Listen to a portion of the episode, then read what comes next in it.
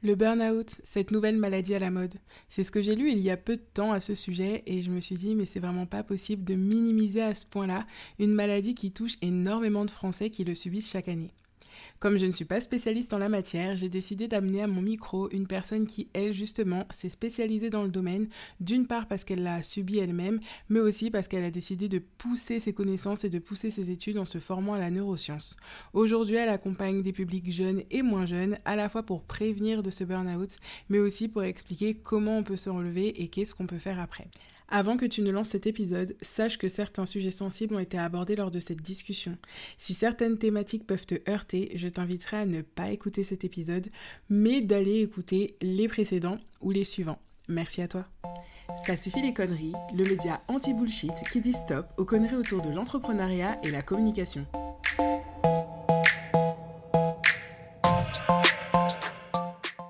Bonjour Aude et bienvenue sur le podcast. Bonjour. Est-ce que tu peux te présenter, s'il te plaît? Alors, moi, je m'appelle Aude Célie. Donc, moi, je suis auteur du livre euh, récent qui s'appelle Autopsie euh, d'un burn-out, euh, qui est sorti donc, chez les éditions Duno, l'édition Duno.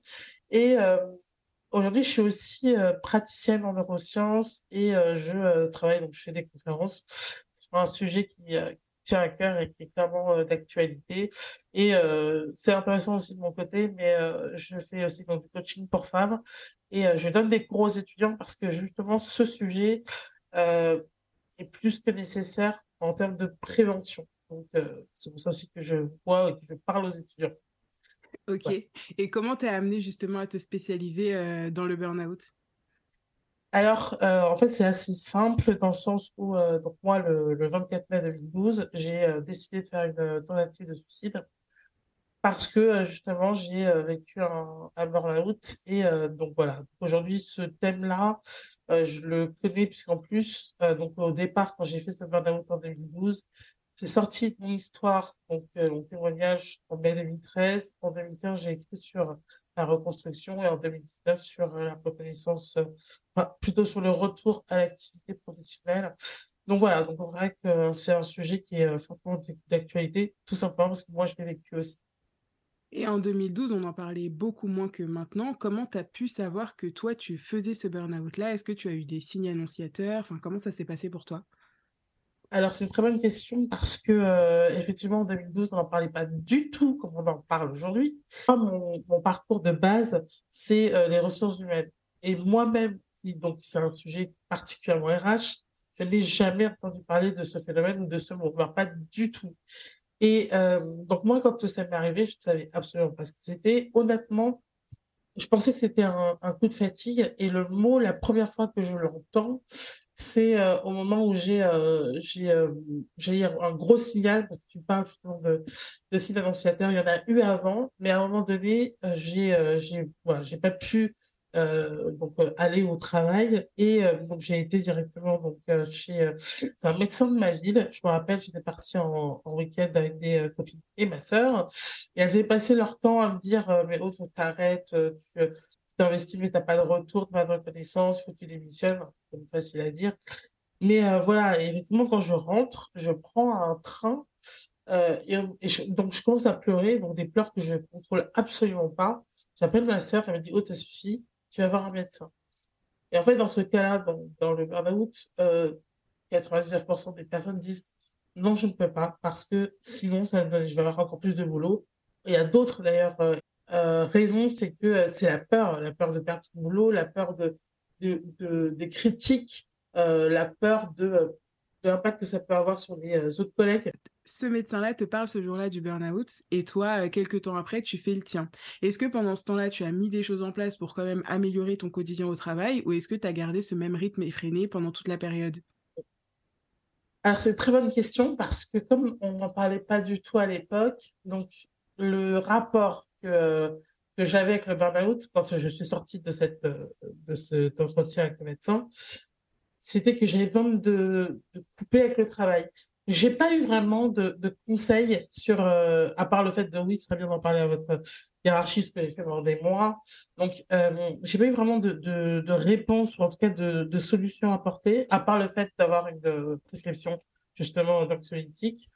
Et, et en fait, j'ai tout simplement, j'ai continué parce que en, allant, enfin en retournant dans le travail, le lendemain de, du médecin, évidemment que les choses n'ont pas changé du tout. Donc, je suis revenue dans un contexte où j'étais surchargée de travail, j'avais toujours pas de reconnaissance, ou, voilà, j'avais pas forcément d'autonomie pour pouvoir faire le travail que je voulais, de la façon dont je voulais, euh, parce que voilà, effectivement, j'étais, c'était, euh, j'étais isolée aussi, c'est très important, ce sujet-là.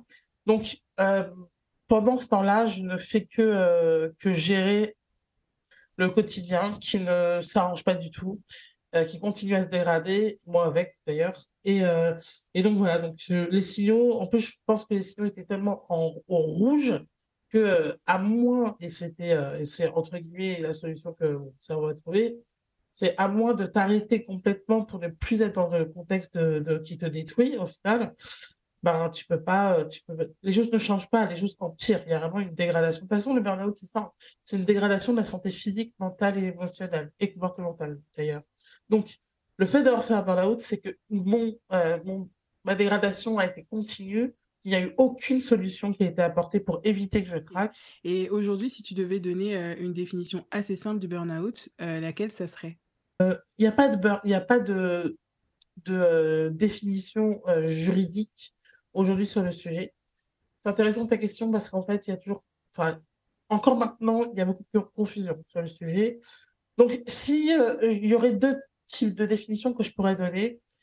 La première, ce serait euh, que le burn-out, en fait, c'est euh, le développement de symptômes individuels dans, quand on est surexposé à un, environnement du travail qui est euh, stressant et délétère. Il résulte d'un stress chronique au travail qui n'a pas été géré avec succès. Donc, quand j'entends cette phrase et quand j'entends cette espèce de définition de l'OMS, là, je me dis, on y est. C'est exactement, exactement la définition que l'on peut en donner. Et dans le sens, euh, dans le sens même où, la personne, les gens, tu vois, par exemple, le mot burn-out, c'est un mot qui est anglais, c'est un mot, un qui est dans, on est dans l'anglo-saxon, donc tout le monde ne, comprend pas. Déjà que c'est un sujet qui est un peu compliqué à comprendre, alors avec le terme en plus anglo-saxon, ça devient flou. Donc des personnes qui maîtrisent pas l'anglais ou euh, des personnes qui disent, mais c'est quoi ce, ce truc? Donc le fait d'avoir une définition qui est vraiment concrète. Le stress, donc c'est le résultat d'un stress chronique au travail non géré avec succès. Ne peut pas y avoir plus clair. Euh, bah, par rapport à celle que tu donnes et celle de l'OMS, on entend beaucoup justement le terme professionnel, le fait que ce soit au travail. Euh, moi, je m'y connais pas en burn-out, c'est bien pour ça que je t'invite aujourd'hui. Et moi, j'entends aussi beaucoup parler de burn-out, mais sur d'autres sujets, euh, burn-out parental, burn-out, enfin, à toutes les sauces, on va dire. Euh, est-ce que du coup le burn-out n'est vraiment euh, qu'exclusivement lié au travail ou est-ce que c'est possible de faire un burn-out dans un autre domaine que le professionnel? Ouais, merci d'avoir posé la question. Euh, parce que oui, clairement, et malheureusement, tu vois, ça ne fait que desservir le sujet en, lui-même. Parce que du coup, on est en train de, de, de, de, donner une vision d'un phénomène de mode. Euh, alors que c'est une pathologie du travail qui est une pathologie sérieuse, qui répond à, euh, donc à une, dégradation de, la santé. Et, et, dégradation de la santé parce que Et de toute façon, il faut que ce soit bien clair, n'est lié exclusivement au stress au travail. Par exemple, je crois que c'est dernièrement, j'ai dû lire euh, le burn-out estival. Euh, et quand j'entends ça, je burn-out aussi maternel, etc. En fait, derrière ce mot-là, je pense qu'on les gens essaient de parler de surmenage parce qu'on n'est pas au moment du burn-out, qui est encore une fois lié au travail. Euh, il y a une rupture entre la, vie, la, dire la vie mentale, mais c'est vraiment ça, la santé mentale et la santé physique. Oui, bien sûr. Et en, plus, c'est dingue parce que si on continue à, faire ça, on est en train de, de dévier le sujet sur ah mais c'est la personne qui a un problème c'est elle qui a un problème dans sa dans son dans sa vie privée c'est elle qui a un problème avec euh, dans ses vacances c'est pas du coup elle, euh, fait trop de choses etc non non non c'est vraiment important de bien comprendre et c'est pour ça que le mot burn-out c'est un, mot qui est un peu fourre-tout normalement et encore plus en France on devrait garder la terminologie qui est syndrome d'épuisement professionnel. Et en fait, tu vois, tu vas parler du mot burn-out. Il y a le mot brown out, donc brown, euh, marron en, en français. J'avoue que je me suis toujours posé la question pourquoi le mot marron? Mais je pense que c'est pas une couleur éclatante, donc ça voudrait dire En fait, c'est la perte de sens. Burnout, on est sur burning, donc c'est euh, donc la surcharge, euh, le fait d'être voilà, réduit ensemble. Ensuite, il y a le bore out, donc qui vient du mot boring, boring, donc qui est l'ennui. Et le tout dernier qui vient de sortir, qui est blur out. Euh, blurring, en euh, ce terme-là veut fait appel, en tout cas, à la notion de frontière, le peu de frontières qu'il y a entre la vie privée et la vie pro. Donc là, je t'ai donné quatre types de finalement euh, syndrome d'épuisement professionnel qui ne veulent dire que la même chose, c'est que le burn-out, le syndrome d'épuisement professionnel. Donc là, du coup, je vais préciser. Donc du coup, ça veut dire quoi? Ça veut dire que c'est le syndrome d'épuisement professionnel lié à la surcharge de travail, le syndrome d'épuisement professionnel lié à l'ennui, le syndrome d'épuisement professionnel lié donc à la perte de sens et le syndrome d'épuisement professionnel lié à, euh, à la porosité entre la vie privée et la vie, euh, et la vie pro.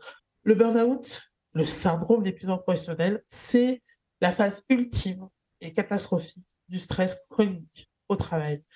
Donc voilà, donc ces termes-là, c'est euh, des, des mots qui sont pour moi dangereux. Cette traduction, elle est dangereuse, anglo-saxonne. Je me demande des fois si pour pas pour faire, pas fun, mais du coup, ouais, je sais pas pourquoi, c'est comme un, terme qu'on utilise en France, c'est le Chief Happiness Officer. Donc, pour ceux qui ne savent pas ce que c'est, c'est un poste qui se, euh, qui se développe, qui est euh, RIABSA.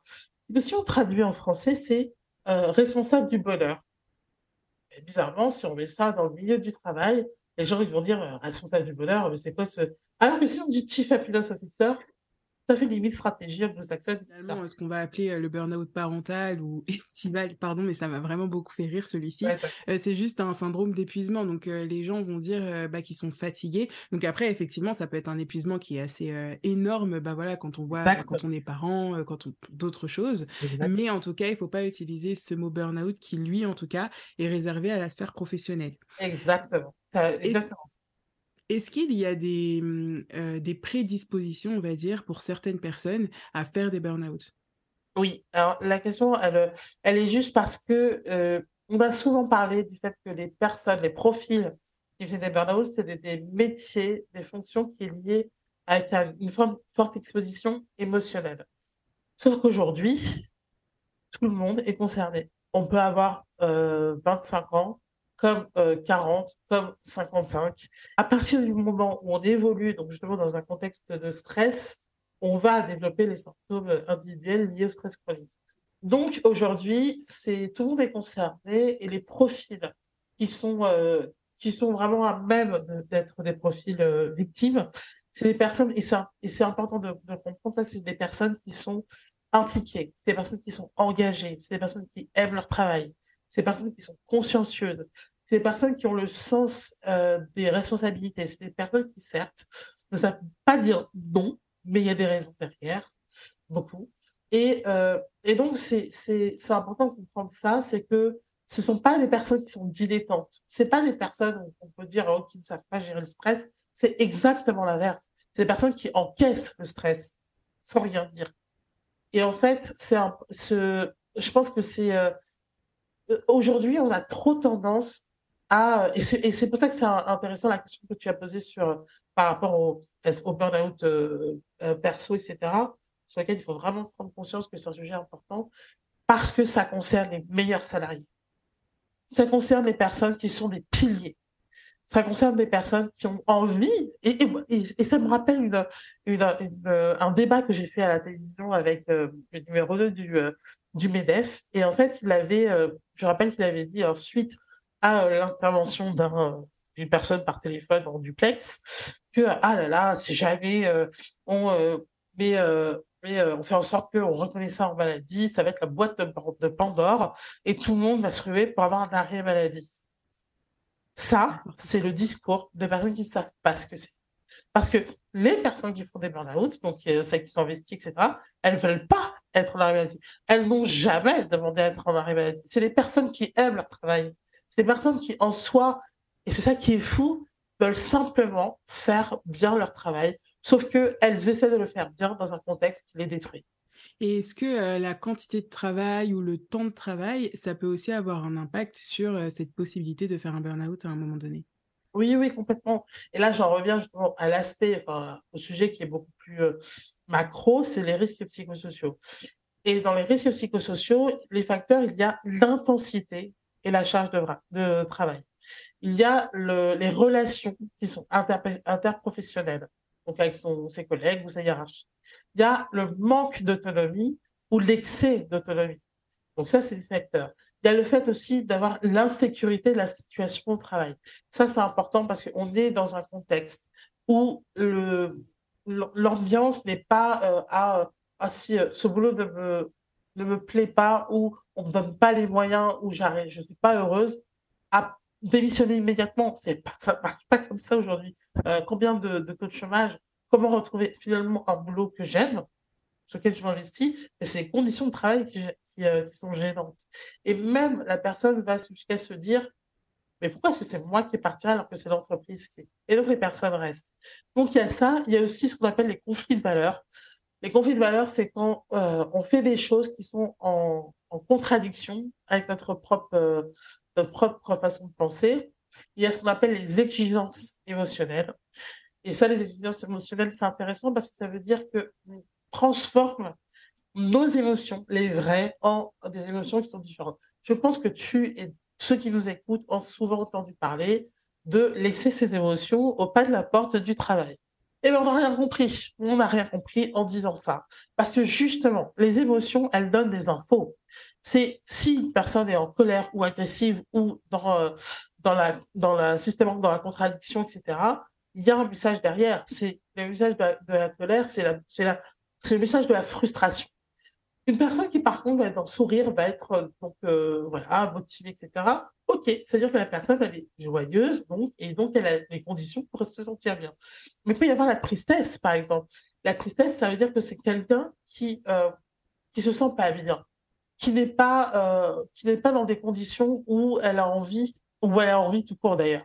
Et, et voilà, les émotions, les laisser au pas de la porte, ce n'est pas possible parce que sinon on on empêche euh, le sujet euh, de, euh, des risques psychosociaux en termes généraux. Donc oui, l'intensité fait partie des six grandes catégories de risques psychosociaux qui peuvent créer du mal-être, du stress chronique et du burn-out.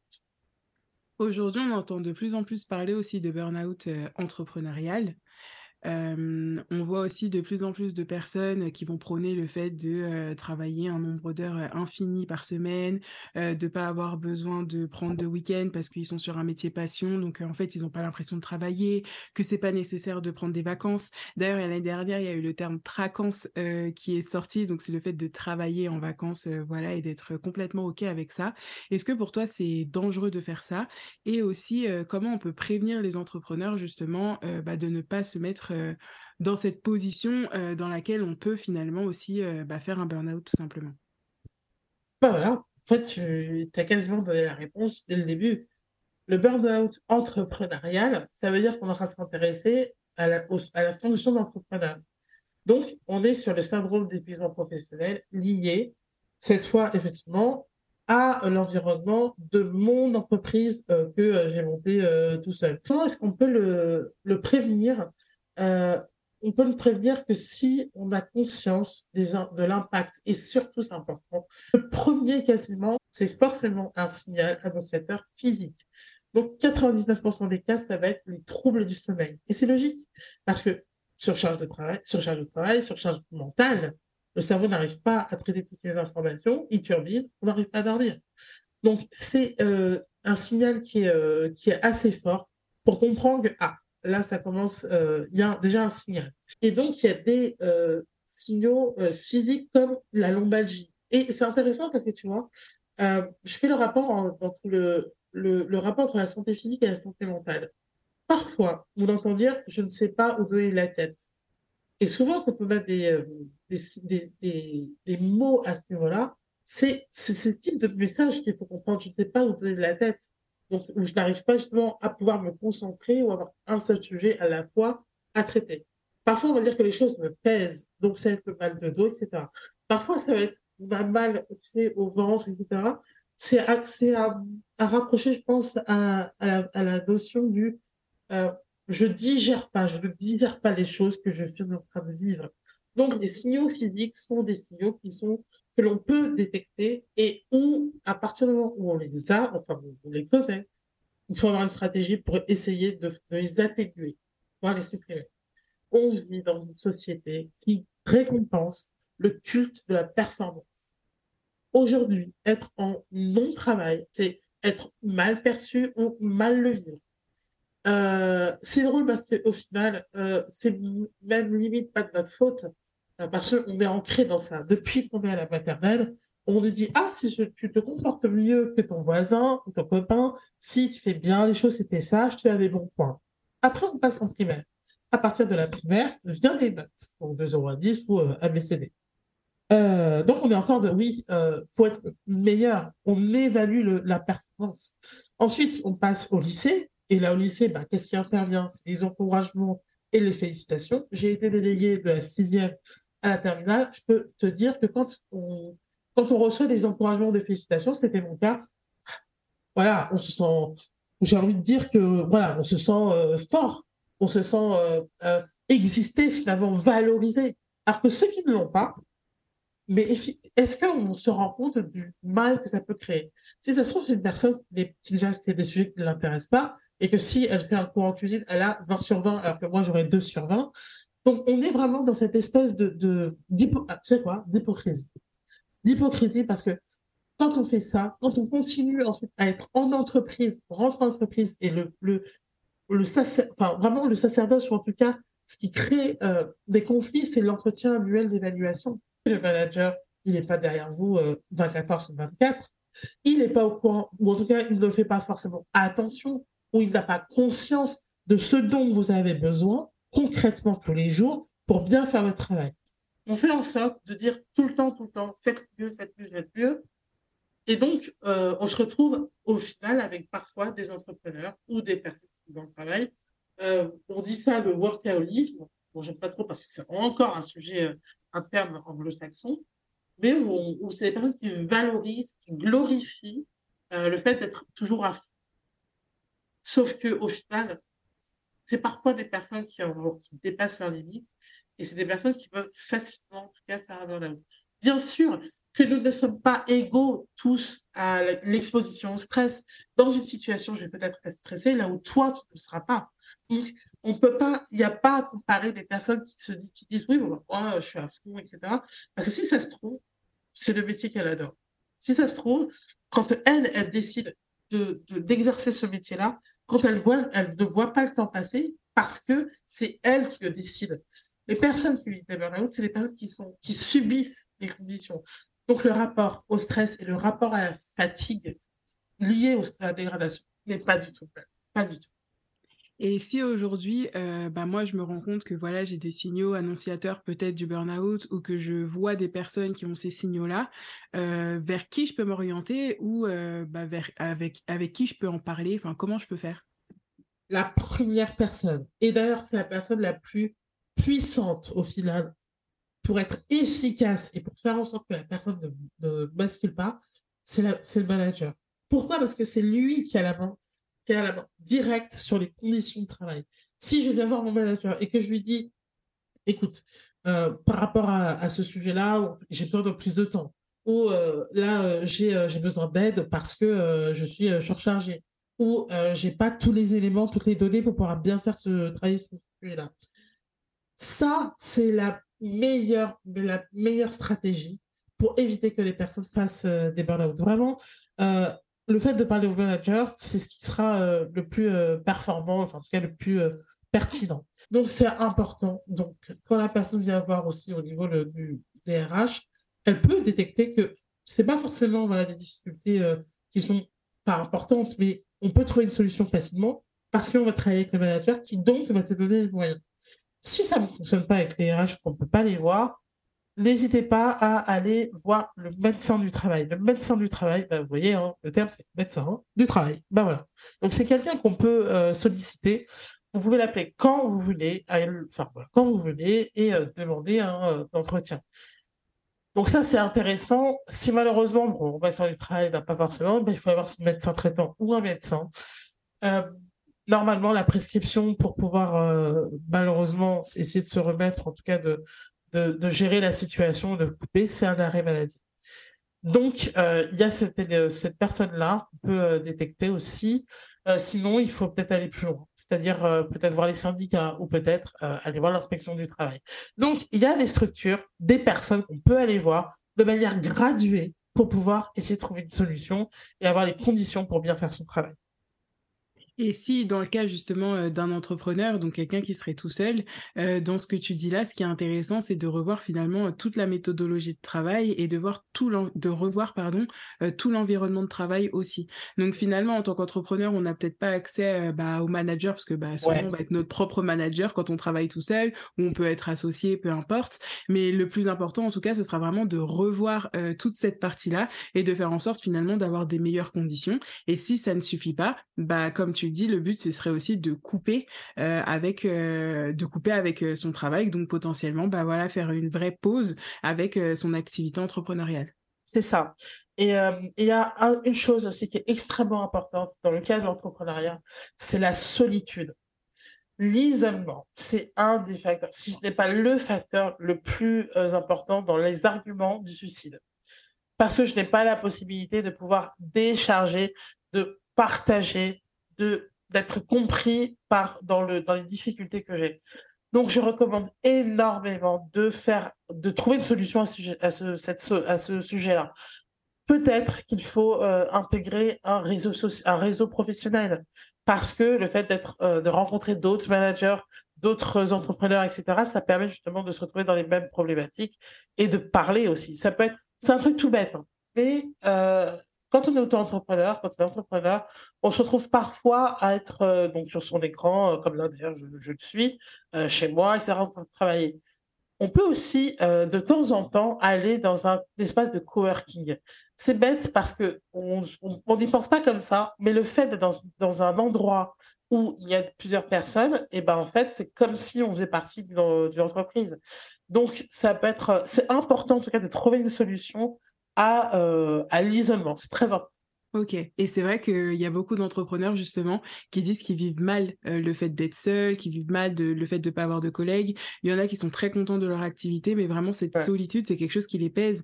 Donc effectivement, rappeler qu'il y a ces réseaux, ces réseaux professionnels, on a envie de dire réseaux sociaux, mais non, ouais, c'est réseaux. Hein. c'est clair. on a envie de le dire qui a ses réseaux pro et, euh, et, même les réseaux sociaux finalement c'est aussi un lieu où on va trouver des pairs où on pourra échanger. Après les réseaux sociaux c'est quand même euh, bah, à double tranchant parce que ça peut aussi te mettre face à des choses qui vont te, te faire sentir encore plus seul mais en revanche tu retrouves quand même des personnes qui vivent globalement euh, les mêmes choses que toi peut-être dans le même temps que toi. Il suffit que vous soyez lancés en même temps que vous soyez dans le même domaine. C'est vrai que ça peut aussi aider à rompre cet isolement là Ouais, ouais, t'as complètement raison. C'est, vraiment que tu, tu vois, nous on a fait quasiment le, le lapsus, mais les réseaux sociaux, peut être une, ça peut être une, une stratégie aussi, certainement pas suffisante. Mais tu sais, à l'époque, euh, bon, je ne pas à nous, mais tu sais, il y avait les, ce qu'on appelait, j'exagère, mais bon, on est un peu dans ça quand même, les forums de discussion. Les forums de discussion, c'est aussi, c'est accessible, ça. Les groupes Facebook, sur Instagram, il n'y a pas ce, truc, et sur Twitter non plus. Alors là, sur Twitter, c'est encore moins le truc. Mais euh, par exemple, on peut euh, utiliser des forums de discussion. C'est hyper euh, intéressant comme, comme façon de pouvoir partager ou lire des personnes qui ont les mêmes difficultés. Il y en a de plus en plus d'ailleurs euh, bah, des entrepreneurs justement qui vont créer ces espèces de communautés euh, sur des, des, serveurs Discord ou sur d'autres serveurs d'ailleurs et qui permettent justement euh, d'avoir à la fois cette possibilité d'être bah, de faire partir de, faire partie de ce groupe mais de ne pas y participer tout le temps. Donc ça fait que ça respecte à la fois tes propres limites bah voilà d'être seul si tu en as envie mais si tu en as besoin, tu sais que tu peux trouver quand même un vivier de personnes avec qui échanger et c'est vrai que c'est plutôt pas mal. Ouais, ouais, complètement. Tu as tout à fait raison. Comme un exemple. Euh, ouais. Et donc, du coup, toi, tu as écrit trois livres euh, sur euh, le burn-out. Est-ce que tu peux nous en dire un petit peu plus? Oui, alors, donc moi, j'ai fait mon burn-out le 24 mai 2012. en fait, mon témoignage, je l'ai écrit en six jours et je l'ai écrit à peu près six à sept mois. J'ai écrit entre le 5 et le 11 novembre, je, je me rappellerai toute ma vie. et ce premier livre, en fait, c'est un livre que j'ai écrit euh, non-stop. Euh, je me rappelle, je, pleurais sur, euh, quand j'écrivais. Le sommaire, j'ai écrit en 10 minutes. En fait, c'est marrant parce que je pense que quand j'ai écrit ce livre, j'ai écrit tout ce que je comprenais, ce que j'ai compris pendant des années du fait que, bah voilà, si on fait ça, c'est ça crée, ça crée un burn-out. Et du coup, l'exemple de ce que j'ai vécu dans cette société, c'était un exemple parfait, terriblement, malheureusement, euh, qui, m'a inspiré au final, parce que je, recrachais. Euh, il y en a beaucoup qui me disent, oui, mais c'est une forme de thérapie. Oui, c'est vrai, c'est le fait d'avoir écrit. En fait, au-delà d'être une thérapie, c'est que ça, ça a validé justement ce que je vivais. Là, au, quand en 2012, on n'en parlait pas et que je n'ai pas eu de reconnaissance de la part des, chefs, j'allais dire, et ben quand j'ai écrit ce bouquin et quand il est sorti et que du coup il y a eu tout un, une tornade médiatique effectivement et, et, derrière je me suis dit ah mais en fait je suis pas toute seule donc c'est ça qui a été euh, voilà ce, ce, premier livre là c'est ce qui m'a permis de raconter l'histoire et je sais que ça touche énormément les personnes parce qu'elles se reconnaissent il n'y a pas de là il y a je, crois qu'il y a un, commentaire je crois que sur Amazon que j'avais lu et qui m'avait entre guillemets un peu énervé où euh, la personne disait que euh, oui, c'est qu'une biographie, enfin, la, la, personne raconte son histoire, etc. Oui, c'est un témoignage, c'est le mien. En revanche, c'est un livre qui, qui, explique le pendant. Le pendant, quand je suis en train, quand on est en train de sombrer, qu'est-ce qui se passe dans, dans la dégradation de la santé et donc le burn-out. Donc c'était le titre Quand le travail vous tue, histoire d'un burn-out et de sa guérison. En 2015, en 2013, en 2015, je sors Burnout et après, donc comment se reconstruire et comment le prévenir, où là, je, je partage donc, des témoignages de personnes qui euh, partagent les clés de la reconstruction. Et en fait, c'est différents témoignages de personnes différentes, d'âges différents, de secteurs différents, de niveaux hiérarchiques différents, pour la simple bonne raison, que ce que je disais au début, c'est que tout le monde est concerné. ce livre-là, je trouve très, très important puis en 2019, je sors euh, Renaissance, il y a une vie après le burn-out parce que euh, il y a beaucoup de personnes qui m'ont écrit et qui m'ont demandé Mais Aude, comment est-ce que tu as fait pour retrouver une activité professionnelle? Donc, j'explique. J'ai aussi un regard très, beaucoup plus macro, justement, sur quelle est la situation en France. Et en fait, on a décidé, avec euh, donc, la nouvelle émission d'édition, c'était de, de rassembler les trois parce qu'ils sont logiques d'une certaine façon. C'est le avant, le pendant et le après donc de rassembler euh, ces, trois, euh, ces trois livres que j'ai réécrits, en laissant par contre l'histoire, le, témoignage brut, parce que euh, vraiment mot pour mot, parce que c'est, bah, je, ouais, il est puissant, ce témoignage est puissant. Et, et, en fait, je dis souvent que la meilleure prévention, c'est d'informer et d'être informé. À partir du moment où les gens se savent, entendent, là, ils peuvent se poser la question de ah, mais j'ai l'impression que ça parle de moi. Donc, éventuellement, de, tirer la sonnette d'alarme. Donc, c'est ça. Effectivement, j'ai écrit ces trois livres. Aujourd'hui, ils sont tous euh, rassemblés sur Autopsie d'un burn-out, euh, se reconstruire et se réinventer. Ok, c'est vrai que oui, ça fait sens euh, quand tu dis. Ce qui est intéressant aussi quand tu parles de tes livres-là, c'est qu'on voit que c'est sur la durée, alors que justement euh, dans les personnes parfois qui vont parler de burn-out, enfin moi j'ai déjà vu, euh, j'ai fait un burn-out d'un week-end, j'ai fait un burn-out d'une semaine, alors que là on voit bien que justement c'est sur la durée. Donc toi, si tu devais chiffrer un petit peu, enfin t'as mis combien de temps pour sortir justement de, de cet état d'épuisement? Alors, j'avoue que cette question est compliquée parce que euh, ça dépend de l'histoire. Ça dépend de l'histoire personnelle ou professionnelle. Euh, on n'évolue pas tous dans la, même dans la même situation, les mêmes conditions. On ne résiste pas forcément de la même façon, ce que je disais. Donc, ce qui est certain, c'est que euh, on se remet pas d'un burn-out du jour au lendemain, ce n'est pas une question de allez, je vais, euh, euh je vais donner un coup de boost aujourd'hui, je vais, voilà, je serai plus en burn-out. Mais pas du tout. un burn-out, c'est encore une fois, c'est un sujet sérieux c'est au moment où la personne se s'écrase, euh, se crache, euh, où il y a une rupture entre le mental et l'esprit, qui fait que le lendemain, elle ne se représente pas, entre guillemets, dans euh, la situation professionnelle où, où elle est. Mais j'entends par exemple beaucoup Camille, Camille Lacour en ce moment qui partagerait sa situation de, de burn-out. alors que justement, il dit que bon, du coup, au bout d'une semaine, ou je sais plus, trois semaines, en fait, il s'est dit qu'il fallait juste qu'il se remette d'aplomb, qu'il se remotive et tout. Et, euh, et donc, euh, voilà, il a réussi à dépasser. Non, ce n'est pas un burn-out. Un burn-out, c'est, par exemple, comme Stromae. Stromae, lui, c'est un excellent exemple. Parce que lui, qu'est-ce qui s'est passé? Le milieu dans lequel, le milieu du travail pour lui, c'est le milieu de la musique. C'est le milieu de, euh, de, de, donner des concerts, etc. Pendant, attends, pendant un, an, il a dû donner plus de 280 concerts. Ouais, c'était énorme. Quand il avait donné le chiffre, c'était à l'échelle humaine, tu te dis, mais c'est incroyable. À l'échelle humaine. Et sachant que, bah, c'est quoi? Hier, je regardais le concert de Michael Jackson euh, en live à Bucarest, en 96. Euh, je voyais, le, je le voyais, je me disais, mais c'est dingue toute l'énergie qu'il donne, etc., etc. Mais comment est-ce que c'est humainement possible d'encaisser ça tous les deux jours? Donc Stromae, oui, lui, c'est un excellent exemple de j'ai fait un burn-out, je me suis, dans les conditions de travail dans lesquelles j'ai évolué, ça m'a euh, fait une dégradation de la santé qui fait qu'à bout d'un moment, j'ai craqué. Malheureusement, bah, euh, Camille Lacour, pour moi, ça n'en est pas un. Et donc, tu vois, en, ayant ce genre de, disparité, bah, du coup, on crée les difficultés de attends, mais c'est. Et du coup, même, tu sais quoi, on en est à se culpabiliser. C'est culpabilisant pour une personne de dire ah ouais non mais euh, voilà Camille Lacour il a réussi et moi ça fait euh, deux ans que je m'en remets pas j'arrive pas etc je suis toujours mal etc donc c'est une forme de culpabilité. Donc, disons les choses, en fait, beaucoup confondent euh, ou ne veulent pas avouer qu'ils sont en dépression.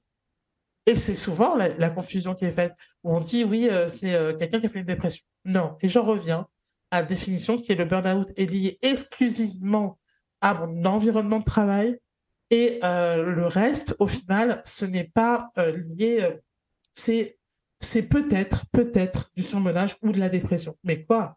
Est-ce que c'est fun? Est-ce que ça, ça, le fait de dire ah je suis en dépression, surtout si je suis euh, euh, au dehors de la scène Je suis pas sûr. Donc voilà, c'est le mot, c'est dingue parce que mon burn-out là, je sais pas si tu remarques. Et moi, par rapport justement au fait que j'ai fait en 2012 et que j'étais quasiment la pionnière pour en parler de manière euh, assumée et sans voilà ouvertement, et le burn-out, je entends partout Mm. Donc oui, bien, bien sûr, les chiffres ont explosé. Le, la, la, crise a bouleversé le monde du travail et a, et a poussé les gens à se dire mais j'ai plus envie de ça ou j'ai tout ce que je fais c'est euh, ça sert à rien on me reconnaît pas etc donc oui ça a accentué le, la détresse psychologique et accentué le nombre c'est vrai de euh, personnes qui font des burn-out Mmh. Mais après, la dépression, du coup, parce que tu en parlais là à l'instant, c'est un petit peu pareil. Tu as plein de gens qui disent Oh, je suis en dépression. Mais en fait, c'est une déprime. Enfin, du coup, il y a une différence entre euh, bah, j'ai la déprime automnale parce qu'il fait gris, bah, comme aujourd'hui, et qu'on est au mois de mai, qu'on devrait avoir du soleil. Donc, euh, ça plombe un peu. VS, euh, je peux pas sortir de mon lit, j'arrive même pas à me doucher et je peux même pas faire les choses du quotidien tellement ça me coûte en énergie. Donc, je pense que, en fait, tout simplement, pour le burn-out, c'est pareil. Il faut vraiment faire attention aux mots qu'on emploie, surtout quand on les dérive de leur euh, définition principale. Et en plus, sur ces mots, justement, qui sont assez mal connus, bah, ça dessert, comme tu disais, complètement la cause. Donc, euh, en plus, c'est pour culpabiliser de dire, bah, lui, il fait un burn-out, il arrive à s'en sortir en une semaine. Moi, ça fait deux ans que je rame, j'en peux plus, ou plus même parfois, parce que, bah, forcément, il y en a, comme tu dis, on n'est pas, on n'est pas sujet pareil au stress, etc.